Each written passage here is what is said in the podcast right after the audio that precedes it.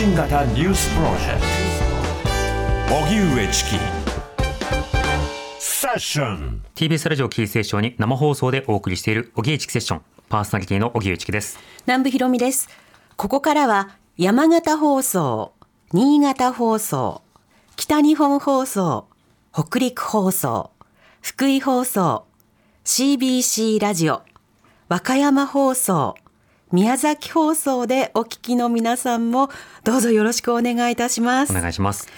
ではここで日替わりコメンテーターの登場です。今日の担当一般社団法人ノーユースノージャパン代表理事の農場桃子さんです。よろしくお願いします。よろしくお願いします。お願いしますえ農場桃子さんは2019年に20代の投票率が80%を超えるデンマークに留学したことがきっかけとなって若者の政治参加を呼びかける団体ノーユースノージャパンを設立ポップで分かりやすい情報発信を掲げインスタグラムなど SNS メディアを積極的に活用して選挙への参加を訴え続けています。はい。もう長らく SNS で発信を続けてますけれども、はい。どうですか？あの発信の手応えとか、あと発信疲れとかそうしたものは農場さんどういうふうに対応されてるんですか？そうですね。あの私はあの幸運にもその団体にすることができてこの4年ちょっと、うん。あの発信活動を続けてられるので、はい。そういう意味では私一人に背負ってるものがあるというよりは、まあうん。チームでこう話し合いながら何を例えば今であれば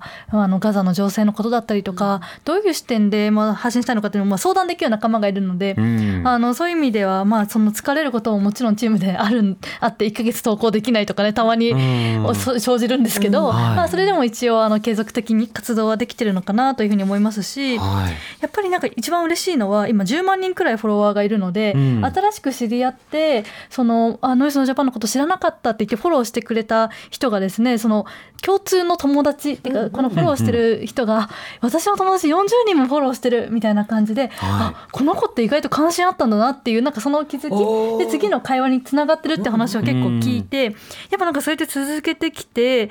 今まで普通に生活してたらこの子は政治のこと関心あるとかって気づかなかった友達があ実はいたって気づくきっかけを埋めてるのかなっていうのはなんかちょっとこうなんていうんでしょうあやっててよかったなって思うことの一つですね。でもチームでいろんな感情も含めてシェアするまたそれから手応えを感じられるこういったものはやっぱり活動を持続する上ではとても大事なんですね。そうだと思いますね。あとやっぱり成功体験を、まあ、小さくともなんかこうあの積み続けられてるっていうことうんがやっぱりあの活動を続けるには大事なのかなと思っていて、うんうんそれこそ今はあの立候補年齢の引き下げのためにはい。活動してて、今日もねあの永田町に行って国会議員の方に会いに行ったりしてたんですけど、うんあのたまにはすごくいい反応あ本当これ必要だと思ってたんだよっていう話だったりとかあ。の私たちの活動があるから必要だというふうに思うようになったっていう話とか、なんかあ自分たちがいることに意味があるじゃん聞いてくれる人がいるじゃんって気づけて、あの活動へのモチベーションにつながるというのはあるのかなとちょっと思っています。うん、手応えの共有っていうのは大事ですよね。というのはその国会議員の方ってそんなに簡単に会えないんでしょっていうイメージがあったりとか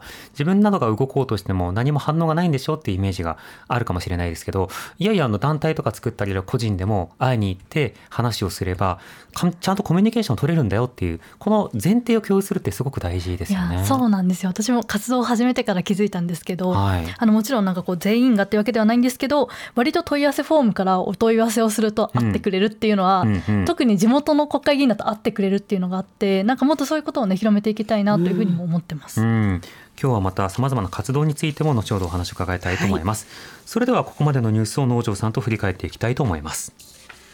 旧統一教会は今日記者会見を開き田中富広会長が解散命令請求以降初めて出席してこのような事態に至ったことに対して深く反省している。心からお詫びすると述べました。解散命令請求については信教の自由法の支配の観点から到底受け入れることはできないと強調しました。記者会見は都内の教団本部で行われましたが一部のメディアのみの参加に限られフリーランスの参加は会場の大きさを理由に拒否しました。イスラム主義組織ハマスによるイスラエルへの越境攻撃により始まった今回の衝突から1ヶ月。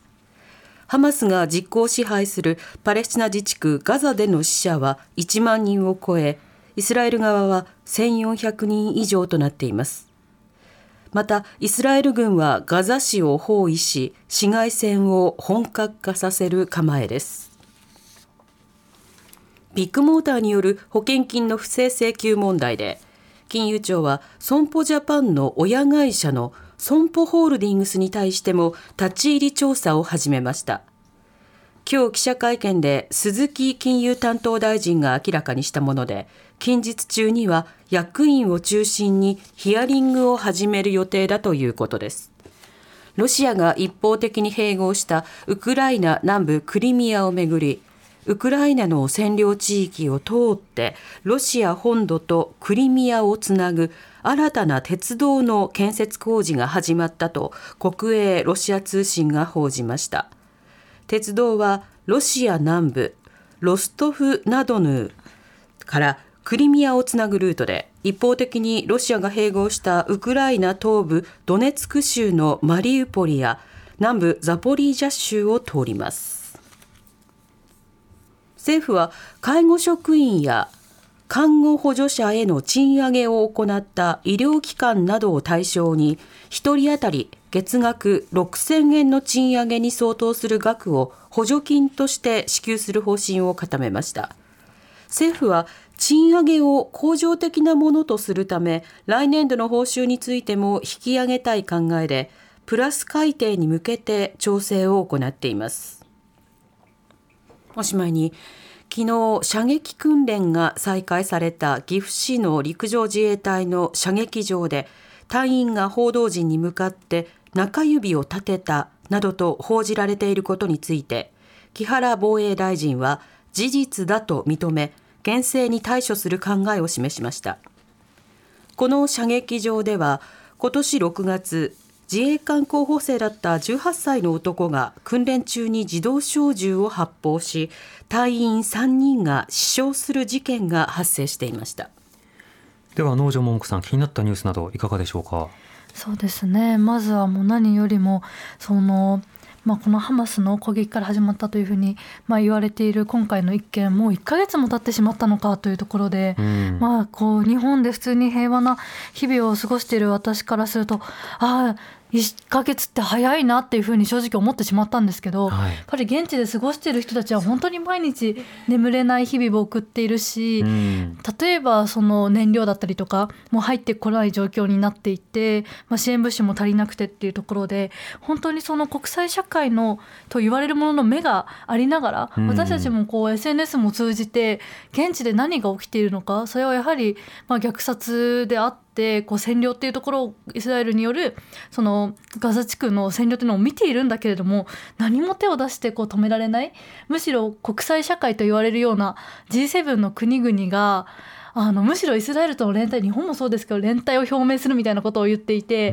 そのなかなかあの間に入ってるようで事態を悪化させる方にしか進められてないっていうことになんかああ自分たちの無力さを感じるようなでも市民として声を上げる必要性を、まあ、感じるようなっていうところが本当もう1か月かっていうところで思いますね、うん、先日もあのイスラエルに対する抗議デモが日本でも起きたりしてますし、うん、世界中でもあのそうしたデモがこう拡大しています。うん、であのこういった国際社会のさまざまな反応の中では例えばそのアフリカや中東などで起きた紛争に対する無関心もあれば今回のようなものに関しては非難するというよりはどちらかというと黙認したり容認するような構えをイスラエルに対して示していると。一方でウクライナの件ではロシアに対する非難はしているんだけれどもというような格好である種それぞれの態度というものが、まあ、無視なのかそれとも黙認なのか容認なのか非難なのか相当スタンダードが揺れているということもありますよね。うん、でこうしたようなことが可視化されれば可視化されるほど国際秩序の建前というものを守る動機づけが世界各国から減っていく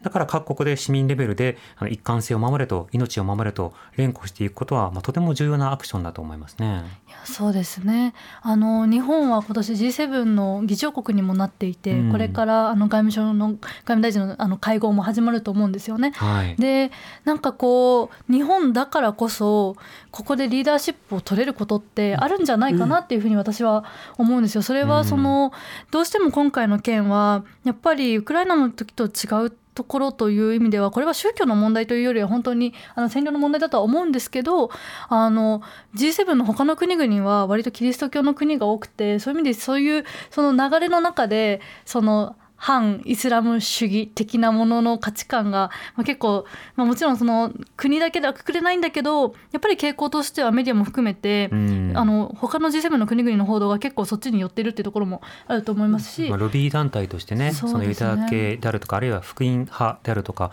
そうしたものが相当力を持っている国ですとどうしてもあのそうした評伝を意識する政治家というのはアピールして新イスラエルになってしまいますよね。そうですね。なのでやっぱりあのそこの部分を踏まえた時に日本が果たせる役割ってあると思っていて、うん。でも日本の国民が無関心だったら、まあ、外務大臣とかもなんかその何も言わないっていうことが一番自分たちにとっていいっていうことになってしまうのでやっぱりここは日本のあの役割を果たしてほしいっていうふうに市民社会だったり、まあ、私たちが声を上げる有権者が声を上げるということは、まあ、結果日本の、まあ、リーダーシップにつながるかもしれないしうん。それがまあ事態を、まあ、少しは、まあね、少しはっていうところも難しいんですけどやっぱり停戦に向けてちゃんとなんかこう進めていく一つの役割を果たせるようになるんじゃないかなというふうに思っていて、まあ、なので私はこうデモに参加することだったりとか、まあ、今あのボイコットだったりとかも呼びかけられていますけど、まあ、そういうところに少しでもできることはやっていきたいなというふうに思っています。そうですね。まあ日本が第二次世界大戦以降初めて国際復帰を果たすその時のあり方活動のあり方の最初のステップはあのパレスチナの支援から出発した、そうなんですよね。そうしたようなまあ歴史などを振り返りながらだからこそ今停戦を呼びかける役回りこれをどういうふうにしていくのかしっかりと市民からもねそうした要望を上げていくことが大事かと思います。この後は農場さんに今一番気になっているトピックスを伺うフロントラインセッションです。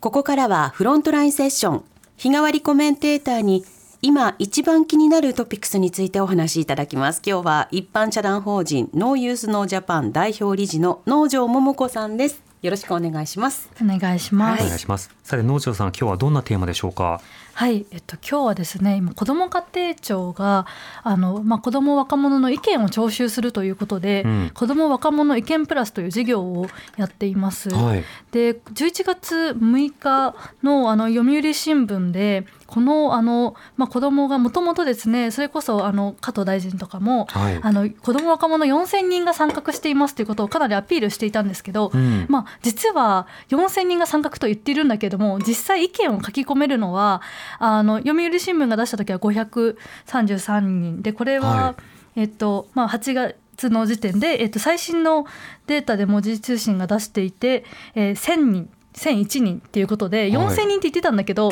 実は4分の1くらいしか今なんか参加できていなかった。なんか PR で言ってたんだけどもあの数字として違かったというニュースがあの出ていました。だいぶ子ども参画の実態が盛られてたっていうことですね。そうなんですね、うん。でなんであのこれがまあニュースに出ていましたしもともとこれが本当に全くダメな事業でその4,000人が1,000人だから少ないんですっていう論点なのかっていうと少し違うような気もして、うんやっぱりその政府の政策だったり自治体の政策にこの若者の意見を徴収するためにはまあどうしたらいいのかっていうところをあのこのニュースを通じて考えたいなと思ってこのテーマで今日はお話ししたいなと思っています。はい。子ども家庭庁意見徴収事業あのいろんなね市民の声を反映するオンブズマン制度とか必要だ必要だっていうのはもともとあったので、まあこうした試みの方向性はいいように聞こえますがまず農場さんどう見てますかそうですねあのこの事業がどういうものかと言いますとはい例えばいじめだったりとか、自殺などの政策に対して小学生小学校1年生から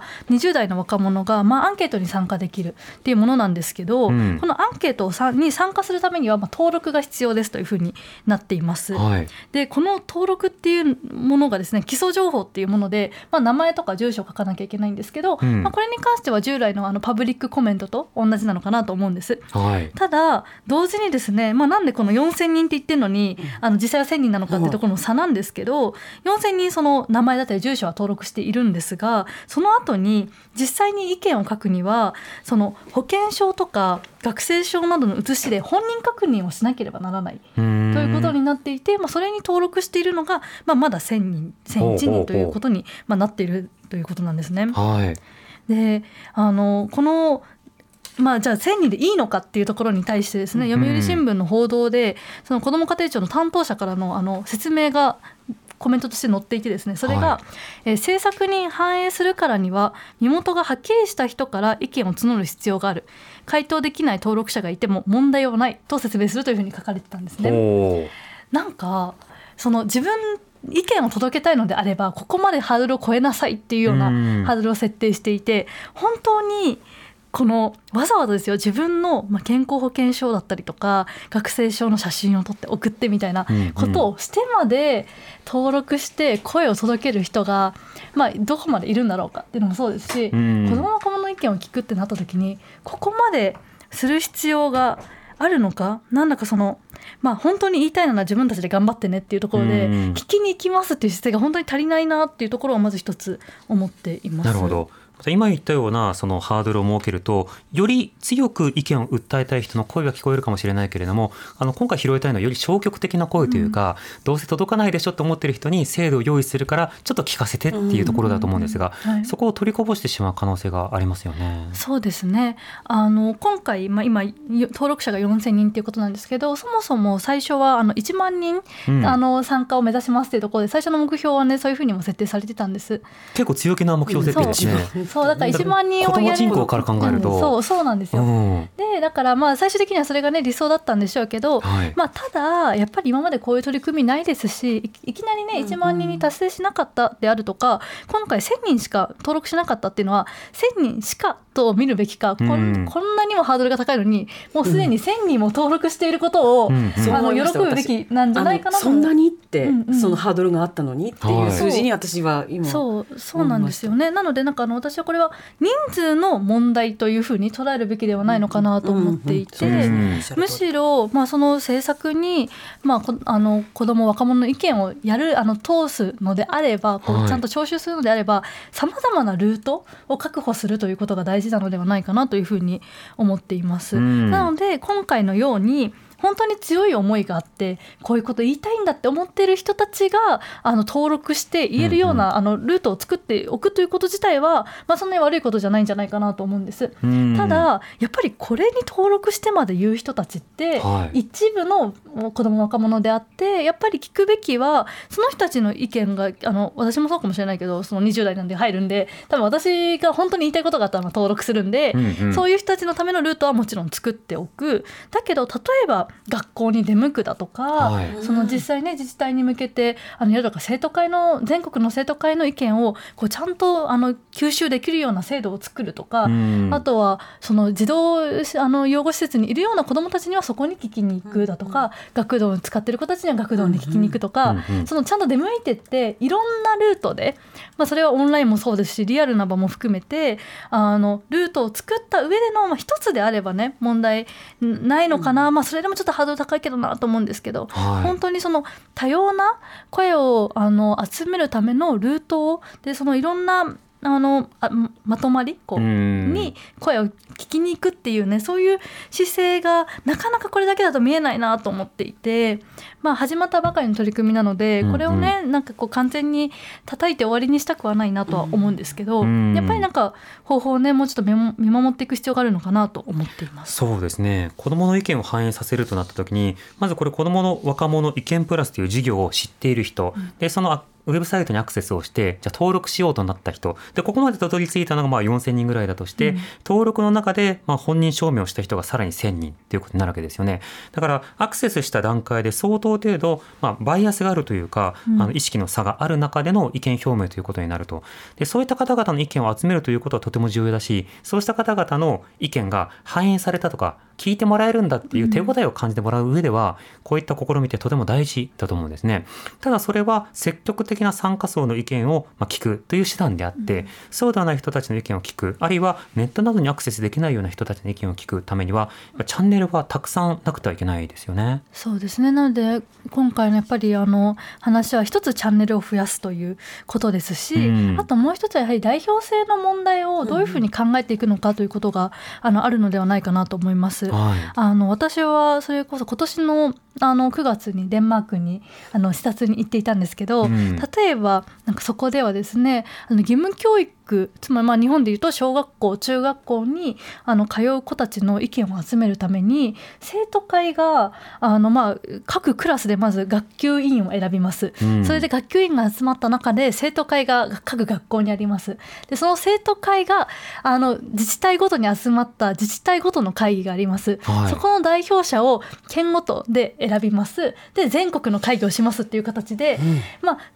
一番ね低いレベルではもう学級委員を選ぶっていうところではあるんですけど、うん。ある程度自分につながっているような形でその全国的なその若者のちゃんと代表性があるような会議の場を設定していて、うん。そこであの義務教育に関する政策をやるときには、まあ、話し合いをしたりとか、はい。あと意見をそこで絶対国会議員とか聞かなきゃいけないというふうになっているんですね。うんうん。なんかやっぱりそういう状況が、まあ、あるからこそ全て言ったことが通るわけではもちろんない。だけれどもここのラインは通せるよねとか、うんうん。これはもう少しこうしたらいいんじゃないかってその子ども若者も主体的に考えて意見を言ったりとか届ける場所があるっていうのはまあ一つやり方としてあのあるなと思っていて、うん。ここに30人も大人のスタッフがフルタイムで雇われてるんですよ。これをやるために。うんで、まあ、それだけただ形式作りましただけじゃなくて、そこのために働く大人の数も含めてそのかまあ、資源を確保していく、まあ、そういう必要があるのかなというふうにちょっとねあのその視察に行った時に思いました。うん、これ聞いててあの少し思ったのは、はい。まず多分子どもなども含めて例えば政策についての意見を聞いたとしても大人も含めてその専門性が高い意見が集まるとか、適切な意見が集まるというわけでは必ずしもないと思うんです、うん。だから意見やアイディアとしてより斬新なものとか適切なものを集めるという点では不十分かもしれないわけですね。ただ一方で世の中にはその、まあ、手続き上の公正というのがあって、あの実際に、まあ、自分の意見が反映されなかったとしても自分のような意見を聞いてくれるんだっていう信頼を作ることが重要だと、なんか結論が変わらなかったとしても参加をするっていうのはそういった意味があって、それは例えば選挙に参加したけれども自分の応援した方は通らなかった。でも選挙で一票は投じられたっていう状況とどうせ来ないんだから君たちの一票を奪うねっていう状況では、結論が同じでも公正感覚が随分違うじゃないですか、そういった点で言うと子どもたちの意見の内容を聞くことも重要だけれども意見が届くんだという形式を社会でこう確保すること。これのまあ今一歩目なのかなって感じがしますいやね。本当にあのそうですね。なのでそのねあのチキさんもよく言いますが応答性ってよく言われると思うんですけど、やっぱりフィードバックがすごく重要でこれが、まあ、実際ちょっとどういう授業になっていくかっていうのはね見守っていきたいなと思いますけど、うん。意見を書いてそれで「あはい聞きました」であの勝手にねなんかこうあこの意見は簡単に実現しそうだねっていうので1個選んで、うん。でもあとはもうちょっと現実にないからじゃあもうそれはなかったことにってなってしまったらせっかく書いたのになんかどうせ書いても変わんないなっていうことにあのなってしまうと思うんですよね。うん。なんでその、まあ、この意見はもうすぐ通ります、はい。これはこういう理由で今は難しいですとかそういうその、まあ、応答がちゃんとあることであるとか、まあ、全てにね返すのが難しかったとしても、うんうん。よく多かった意見に関しては、まあ、そういう応答をするとかなんかそういうその仕組みだったりとか、あのフィードバックっていうところも含めてなんかこの授業にあの取り組んでいってもらえるとねまたなんかこう一つ進むのかなというふうに思っています。うんまたあのこうしたことだと、まあ、意見を聞くっていう、まあ、それもとても重要なことなんですが意見形成の前にその風景というか現実を共有するってすごく大事だと思うんですね。で子供が例えば今ネットでこんなことが起きてるんです。これにどうした方がいいと思いますっていう意見そのものを言う前にまず何が起こってるのかっていうことを共有しなくてはいけない。そうすると例えばこんないじめのパターンが増えましたとかこんな誹謗中傷が今起きてますとかこんな場所が今東横ばかり注目されてるけど実はここでこういったことが起きてますみたいな。ある種情報の、まあ、共有の担い手として子どもなどの当事者性ってより重視されるところがあると思うんですけど今ウェブサイトを見てもみんなで意見を集めましょうっていう、もう意見があることが前提となっていたりするので情報共有とか今見ている困りごとその共有からどうするのかっていう観点も必要になると思いますね。本当にあのそうでやっぱりそのいきなり意見って生まれなくて、うん。意見を持つにはその形成の過程が重要。で今のままだとやっぱりもうすでに意見が形成されている子どもたちの意見しか聞けないっていうのがん。あってうだ。それはやっぱり、まあ、学校現場もそうかもしれないし放課後すごく強いような場所もそうかもしれないけれどもやっぱりある程度大人が手をかけてどういうことを思っているのっていうことをまあ伝えてってあげなきゃいけない。でそれこそ例えばあの私は、えっと、今年の頭の方にフィンランドに行ったんですけど、はいフィンランドでも、まあ、こういうような授業をやっているんですね。でこういう意見聴取をするときは事前に3回くらい勉強会を子ども向けに開くんですよ。で先にその意見を聞く前に3回くらいインプットのあの機会があってそれは専門家が来てちょっとレクチャーがあって聞きたいこと何でも聞けるっていうのもそうだし実際現場にあのは足を運んでみて、うんうん。自分が見てた景色だけじゃなくて他の子たちが見てきた景色を共有するるっていうこともそうだし、うん。あとは今なんでこれができてないのっていう行政側の説明を聞くとかっていうのをいろいろこう聞いた上でじゃああなたたちはどう思いますか？どうしていったらいいと思いますか？予算はこれだけですとか、まあ、そういう話になっていて。うんその今のなんかフリーでこうアイデアどうぞだったりとかもうすごくこういう意見出してくださいねっていうのが決まってる形ではなくてある程度意見を出すための準備はするんだけれどもその先は子どもたちに任すみたいなうんそのなんかこう準備、まあ、時間もかかるしお金もかかるんですけど、まあ、それこそがやっぱり民主主義の担い手を育てていくための投資だし、うんなんかこう必要な段階なのかなというふうに思いますね。そうですね最初に意見を言ってしまって間違いだったとしても自分に都合のいい情報を後からこう集めて反論しようとしてしまうと、うん。実はそれいい意見どころかいい議論にならないこともあるので、うん。やっぱり熟議であるとか討議を重ねる準備が必要だと。そうした準備というものはこういった一つの事業だけではなくて複合的に重ねていくことも期待しなくてはいけないですね。そうですね。なんかそういうことができるように見守っていきたいです。うん今日は一般社団法人 NO YOUTH NO JAPAN 代表理事の能條桃子さんにお話を伺いました。ありがとうございました。ありがとうございました。明日のこの時間の担当は RKB 毎日放送報道記者の神戸金史さんです、えーお知らせに続いて慈恵学園コムグループ presents あなたの夢は何ですか？お送りします。Create a better future and new values with you. 荻上チキ荻上チキ